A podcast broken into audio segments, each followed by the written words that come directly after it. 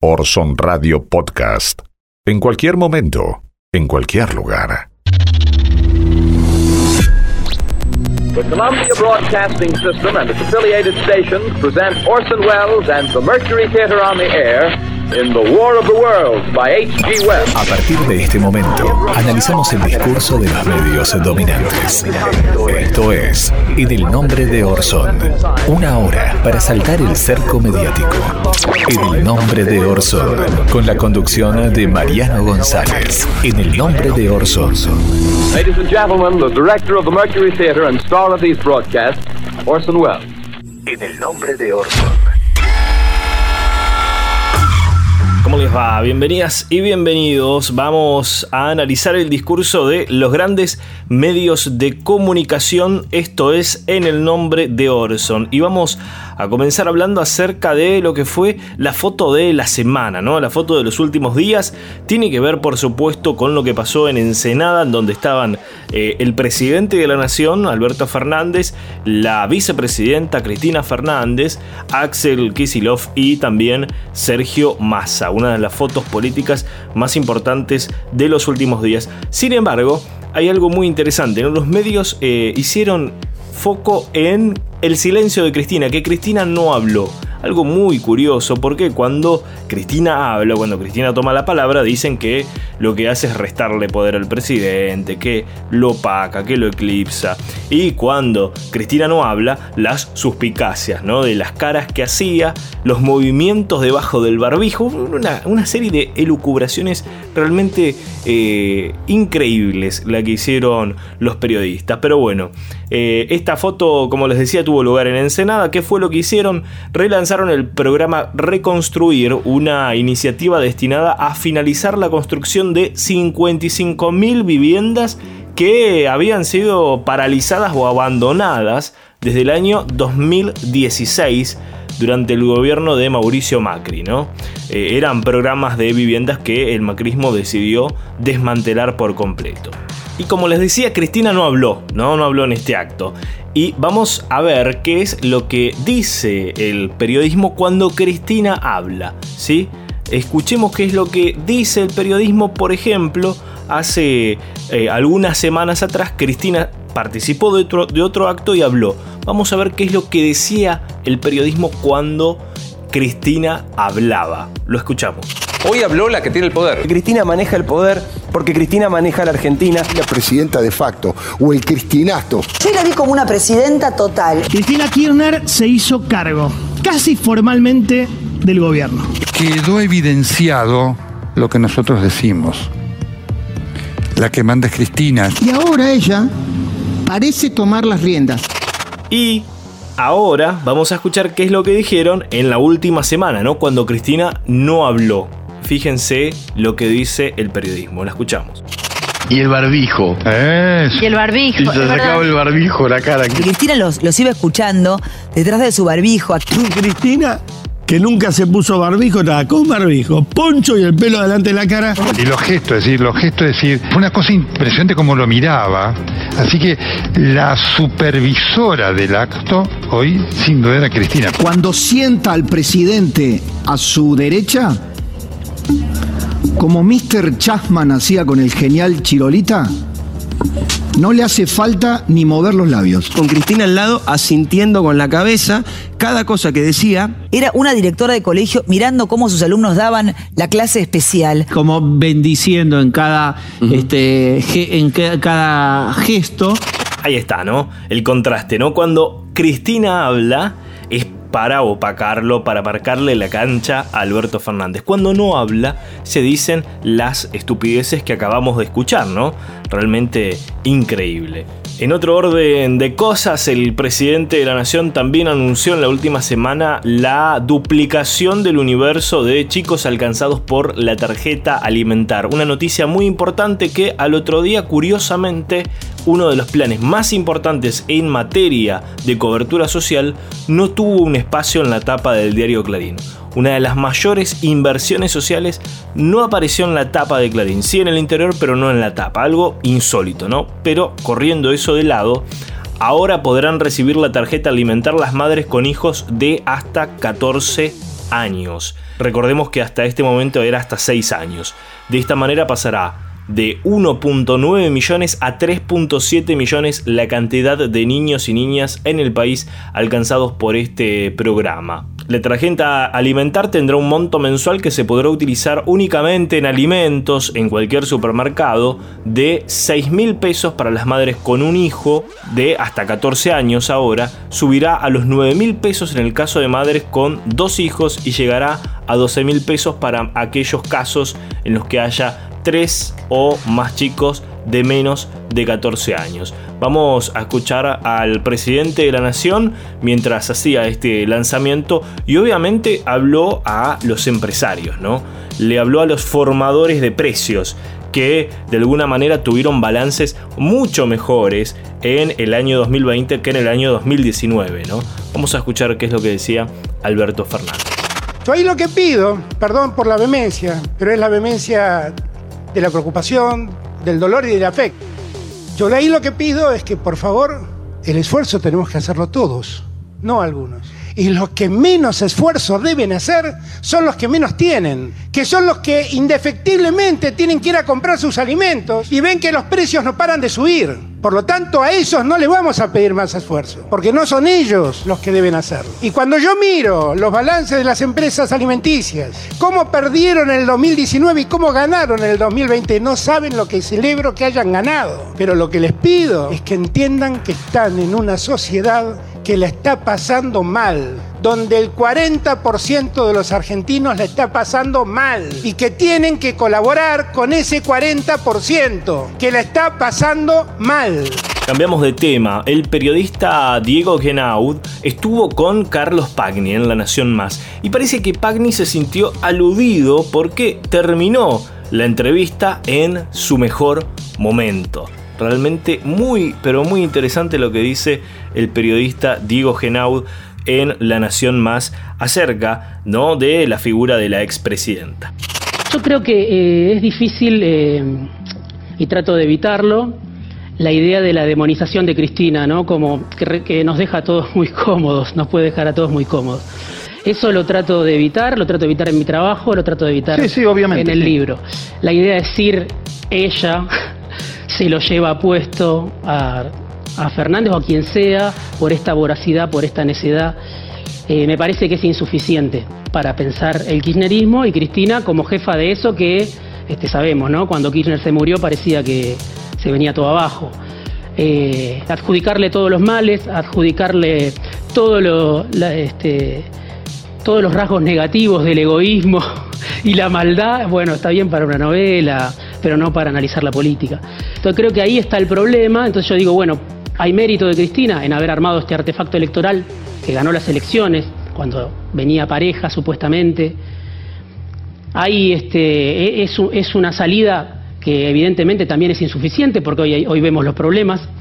Pero digo, ¿y el resto? ¿Y tantos machos alfa que hacen política? Que tienen medios de comunicación, que tienen empresas, que, que pesan en el Poder Judicial, que querían contrarrestar o compensar los votos que no tenía el peronismo del medio a través de Comodoro Pi. Digo, no miramos con el mismo juicio crítico toda esa gran incapacidad de la política para superar a Cristina. Bueno, te hago una última pregunta. Lamentablemente, seguiría mucho tiempo más. Es que evidentemente Pagni y en particular La Nación Más, ese canal, está dentro de ese grupo del cual habla Diego Genau. Realmente muy lúcido eh, lo que dice el periodista. Por último, tenemos que hablar del precio de la carne, ¿no? En el lanzamiento, como escuchábamos hace un rato, del plan eh, alimentar, ¿no? del plan de la tarjeta alimentar, eh, el presidente Alberto Fernández también habló acerca del precio de la carne. Vamos a escuchar qué es lo que dijo Eduardo Feynman junto al periodista Guillermo Laborda en La Nación Más, en donde fueron realmente muy cínicos, muy cínicos, porque ahora te dicen que la carne es barata en la República Argentina, ¿no? Cuando están prácticamente todas las semanas eh, quejándose, diciendo, bueno, querían asado, ahora comen polenta. No, están toda la semana con esto, no me van a decir que no. Bueno, eh, vamos a escuchar qué es lo que dijo ahora Eduardo Feynman junto al periodista Guillermo Laborda, que ahora dicen que la carne es barata. ¿Por qué? ¿Por qué dicen esto? Bueno, obviamente para favorecer eh, a la postura de los exportadores, ¿no? de los grandes exportadores de carne en la República Argentina, que son evidentemente quien les pagan la pauta. Y también para, por supuesto, oponerse a, a la postura oficial, ¿no? que para eso están. Vamos a escuchar qué es lo que dice. Es la mentira del precio de la carne que acá no dijo en un momento, eso es lo que yo entendí, ¿no? Que acá la carne está más cara que en Europa, por ejemplo. a ver, ¿es verdad o es mentira? Incluso tenemos una foto, ahora no sé si la tiene Pablo, si la puede poner, eh, porque realmente es, es claro, porque ahí está el precio, el corte, cuánto sale el kilo eh, de carne en Alemania. ¿eh? Pero si no se las relato, si no, no la puede poner. El corte, ahí está, ahí está. El corte vale de kilo, porque ahí está creo 800 gramos, pero el kilo lo llevamos a kilos y vale 75 euros ¿eh? en Alemania. Ahora bien, hacemos 75 euros por, el euro blue debe estar 185, ponele más o menos. Eso te da el kilo de carne en Alemania 13.875 pesos. ¿eh? 13.875 pesos el kilo de carne. Digo, ¿no? Para comparar un poquito lo que es que claramente acá está, depende del corte, pero abajo de mil pesos. O sea, es mentira. Entonces, incluso hay un mapa, eh, que si querés ponerlo también, eh, Pablo, que hay un mapa donde se ve en todo el planeta eh, el precio de la carne y ahí ves que entre los más cercanos al Colorado son los que mejores en precio de la carne están. Los más baratos. Entonces ahí te das cuenta que otra de las falacias que, que, que dijo, que cometió el presidente con la comparación del precio de la carne. Una comparación realmente absurda, ¿no? Porque en Alemania el sueldo mínimo es 1.640 euros, mientras que en Argentina no llega a los 250 dólares. ¿Cómo van a comparar eh, peras con manzanas? Es realmente incomparable lo que dicen. Amigas y amigos, esto es En el Nombre de Orson. Estamos desde FM Freeway 90.7 retransmiten la radio pública de Ituzaingó FM 89.3 y FM 91.7 Radio La Uni, la radio de la Universidad Nacional de General Sarmiento. Quien les habla, Mariano González, colabora con la producción el señor Pablo Daniel Ovín. También podés escuchar nuestro podcast en Spotify. Nos encontrás como en el nombre de Orson. En el nombre de Orson. No nos temen por lo que decimos, nos temen por lo que guarda nuestro disco duro. Ahora analizamos el presente, revisando nuestro archivo. Esta semana volvió el periodismo de suposición, ¿no? Estamos hablando de Nicolás Wiñaski en el diario Clarín, que habló acerca de lo que habría sido, digo habría, ¿no? Porque ponen todo así en potencial la discusión entre Cristina, Alberto, por el caso del el joven Basualdo, ¿no? que está ahí en el Ministerio de Economía y los tironeos con eh, Martín Guzmán. Bueno, eh, vamos a ver un poco la nota del el señor Nicolás Wiñaski, que dice, ¿y este quién se cree que es? Le habría dicho la vice al presidente cuando el ministro de Economía filtró la salida del subsecretario Basualdo. La discusión que pudo reconstruir Clarín en base a uno vaya a saber qué fuentes ilustra la crisis, la crisis interna del oficialismo, ¿no? Y uno en el interior de la nota, en apenas dos párrafos, encuentra cuatro potenciales, ¿no? Cuatro habría. Es realmente increíble. De golpe alzó la voz y le habría recordado a su interlocutor que los votos los puso ella.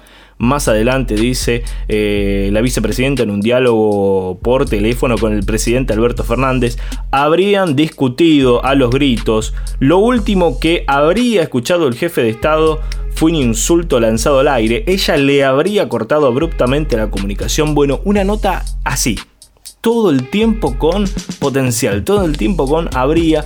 Es increíble la forma en la cual se hace periodismo. Y como estamos en este bloque de archivo, recordé aquel momento en el cual Luis Majul presentaba un libro y lo invitó Víctor Hugo Morales.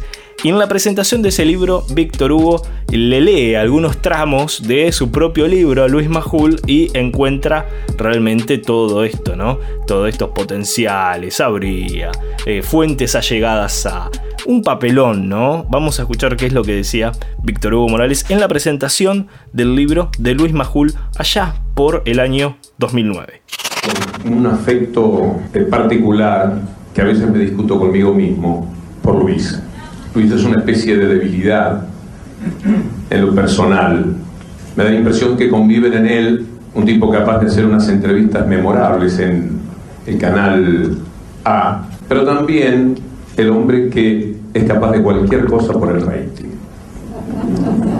Y este libro es exactamente hacer cualquier cosa por el rating.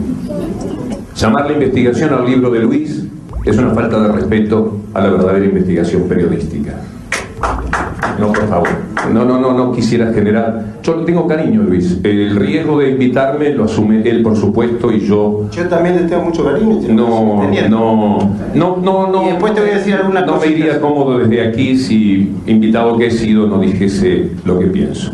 Abrí el libro en determinado momento, y voy decir por qué, para que no parezca que esto es una especie de puñalada que en la propia cara vengo a aplicarle. Me marqué una parte en la que dice: Fuentes muy confiables aseguran que al principio, Cristina, fuentes muy confiables. Este que es un estilo muy habitual del diario Clarín, por ejemplo, dicen, ahora dicen, habría eh, versiones, eh, allegados, gente que tiene acceso a- al poder, ha dicho. En otro lugar dice, ni siquiera eh, el presidente lo sabía con certeza. Por eso cuando todavía no había sido doblegada por la prepotencia de su marido, le habría pedido a Fernández. Bueno, él- yo tomé dos páginas al azar y alguna más atrás, no los quiero aburrir. Ya saben que nos pueden seguir en Facebook, nos encuentran como en el nombre de Orson. En el nombre de Orson. El gobierno de derecha de Colombia, Iván Duque, presentó hace unos días una ley de reforma tributaria que ha generado una gran movilización social a lo largo de muchos días y continúa, y continúa. Y realmente lo que se vio fue una respuesta extremadamente violenta por parte de las fuerzas del orden, generando muertos, heridos, eh, situaciones muy graves de violación a los derechos humanos. Una situación realmente terrible en lo que está pasando allí en Colombia. ¿no? Uno de los puntos más polémicos de la iniciativa propone que a partir del 2022 quienes ganan más de 2.4 millones de pesos mensuales, unos 663 dólares de hoy, eh, deben declarar impuesto a la renta, ¿no? Una medida rechazada por los sindicatos en un país en donde el salario mínimo es lo equivalente a 248 dólares. Además está la situación de grabar con IVA del 19% los servicios públicos esenciales. Desde el estrato número 4, grabar los servicios funerarios, grabar los servicios funerarios en plena pandemia en donde los muertos se cuentan de a miles. Esto generó eh, realmente un rechazo enorme. Ade- Además, otorgar autorización a las autoridades municipales para implementar viajes dentro de las ciudades capitales e incrementar un 43% el porcentaje de los productos de la canasta básica familiar que pagan IVA. Realmente un golpe muy duro a la clase media y a la clase trabajadora de Colombia.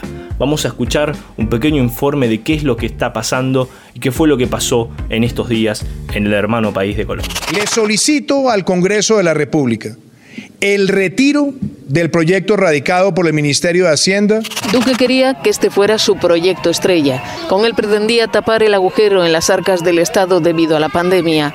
Sin embargo, la perspectiva de una subida de impuestos que golpeara a los más humildes y a las clases medias, los que más están sufriendo los efectos de la crisis económica, lanzó a decenas de miles de colombianos a la calle. A través del aumento del IVA hasta el 19% de varios productos de la cesta básica que actualmente están exentos o con IVA del 5%. Medida que se planteaba ampliar a la gasolina en general y algunos servicios como luz y gas dependiendo del estrato social. Pero más allá de la reforma, la continuidad de las protestas muestra que hay un hartazgo con un modelo económico conservador que sí da cierta estabilidad macroeconómica, pero protege a ciertas personas y sectores y además no lucha contra la desigualdad. Y Duque además es visto como uno de los principales ejecutores de ese país o de ese modelo económico, porque es un gran aliado del sector privado y además representa un partido, el Centro Democrático, que es muy cercano a la élite terrateniente. Mientras todo esto pasaba, ¿no? Fíjense lo ridículo de las cosas. Mauricio Macri e Iván Duque estaban en, un- en una conferencia por la democracia en Miami. Mientras pasaba esto, ¿no? Pedían más democracia para Latinoamérica. Se rasgaban las vestiduras allí. eh, haciendo alarde de lo bueno de sus gestiones, cuando en Colombia, su propio país, Iván Duque tenía realmente esta situación de extrema violencia. Eh, realmente muy lamentable lo que está sucediendo en el hermano país de Colombia. y la mirada de los medios locales, en especial de los medios hegemónicos, es también muy rechazable, ¿no? Vamos a escuchar la curiosa mirada, ¿no? de Sergio Berenstein en Todo Noticias, en TN Grupo Clarín, en donde dice que el problema no es el neoliberalismo, sino que hay muchos jóvenes en Colombia. Es insólito lo que dice, lo escuchamos esta clase de conflicto lo primero que uno eh, trata de entender es quiénes los protagonizan, ¿no? Y en este caso, has visto las imágenes, son en su gran mayoría jóvenes, ¿no? Entre 18 y 30 años. Cuando uno mira el censo colombiano, analiza su población, Colombia es un país que vino creciendo mucho en términos poblacionales y es una población muy joven. Eh, y hay teorías eh, que estudian desde hace ya tiempo, en la década del 50 y los 60, que cuando tenés mucha población joven y hay problemas de falta de oportunidades, eh, gente que no accede a un trabajo digno, que tampoco estudia, la posibilidad de tener conflictos es muy alta. Ya saben que nos pueden seguir en Facebook, nos encuentran como en el nombre de Orson. En el nombre de Orson.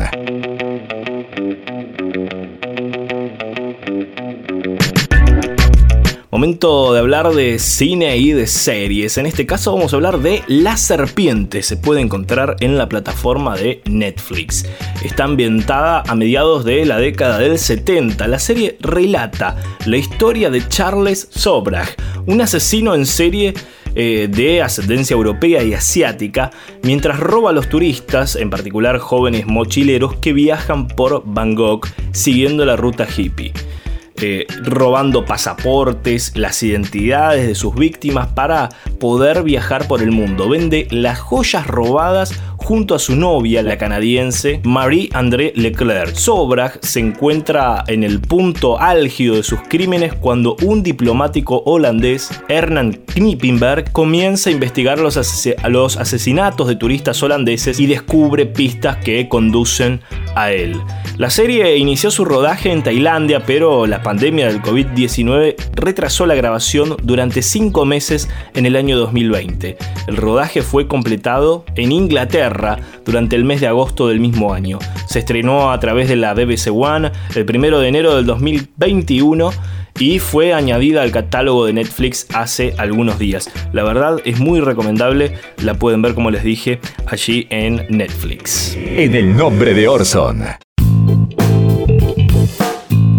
Momento de hablar de fake news y tenemos que decir que los hisopos con el aviso positive y negative son elementos de control en el test de antígenos y eso no significa que se vendan test truchos, digamos, que algunos los compras para que te dé positivo y otros los compras para que te dé negativo, ¿no? Esas son imágenes de supuestas pruebas para detectar el COVID-19 cuyos envoltorios dicen Positive Control, Negative Control, han sido compartidos cientos de veces en redes sociales desde principios de abril con la afirmación de que ya vienen con los resultados incorporados. Sin embargo, las fotografías muestran paquetes con hisopos que sirven para verificar si los test de antígenos, que no son PCR, funcionan correctamente. Es decir, esas imágenes es una parte del kit, ¿sí? Es una parte del kit. Ambas cosas vienen dentro del kit. Sirven para ver si funciona correctamente. Es decir, las imágenes de las publicaciones virales no muestran pruebas de antígenos en sí, sino un elemento que acompaña a esas pruebas. Así que por lo tanto esas imágenes difundidas, así sacadas de contexto, son absolutamente falsas. Pasemos ahora a otra desinformación y tiene que ver con un médico argentino, ¿no? Que pertenece a Médicos por la Verdad, una organización negacionista internacional. Las vacunas no fueron testeadas en animales, dice en un video que se compartió más de 2.000 veces en redes sociales desde fines de abril. Es el médico argentino Leonardo González Bayona insta a las personas a no confiar en las vacunas contra el COVID-19, a las que llama experimentos que no protegen de nada. Sin embargo, sus afirmaciones son falsas de acuerdo a la literatura científica y a los expertos a los cuales la agencia AFP consultó. Lo grave es que este médico a sus pacientes les recomienda no vacunarse. Esto es realmente muy pero muy grave lo que hace este médico González Bayona, que como les decía es integrante de los autodenominados médicos por la verdad. Son estos médicos a los que lleva por lo general Viviana Canosa o a los que hace referencia Viviana Canosa para dar validez a las locuras que dice en su programa, ¿no? Así que bueno, otra noticia absolutamente falsa, ese video con muchísimas desinformaciones del médico González Bayona es absolutamente falso. En el nombre de Orson.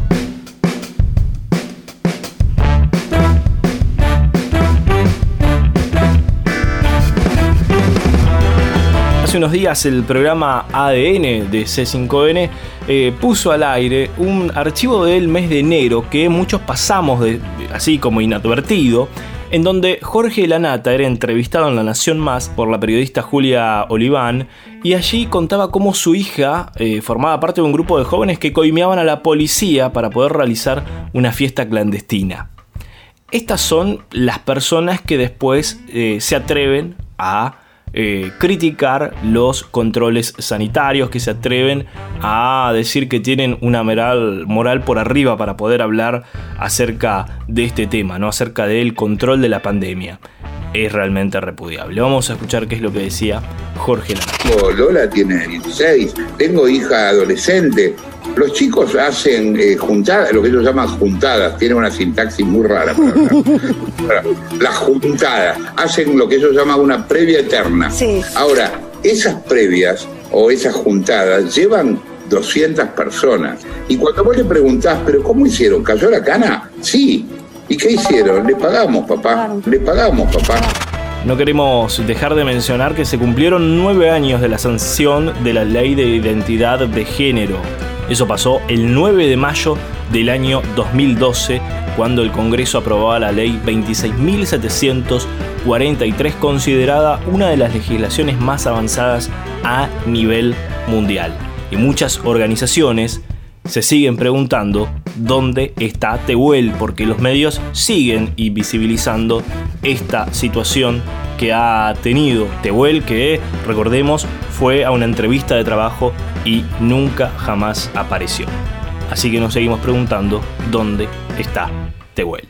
Hasta aquí, en el nombre de Orson, nosotros nos reencontramos la próxima semana. Estuvimos desde Ramos Mejía en FM Freeway 90.7, retransmiten la radio pública de Ituzaingó, FM 89.3 y FM 91.7, Radio La Uni, la radio de la Universidad Nacional de General Sarmiento.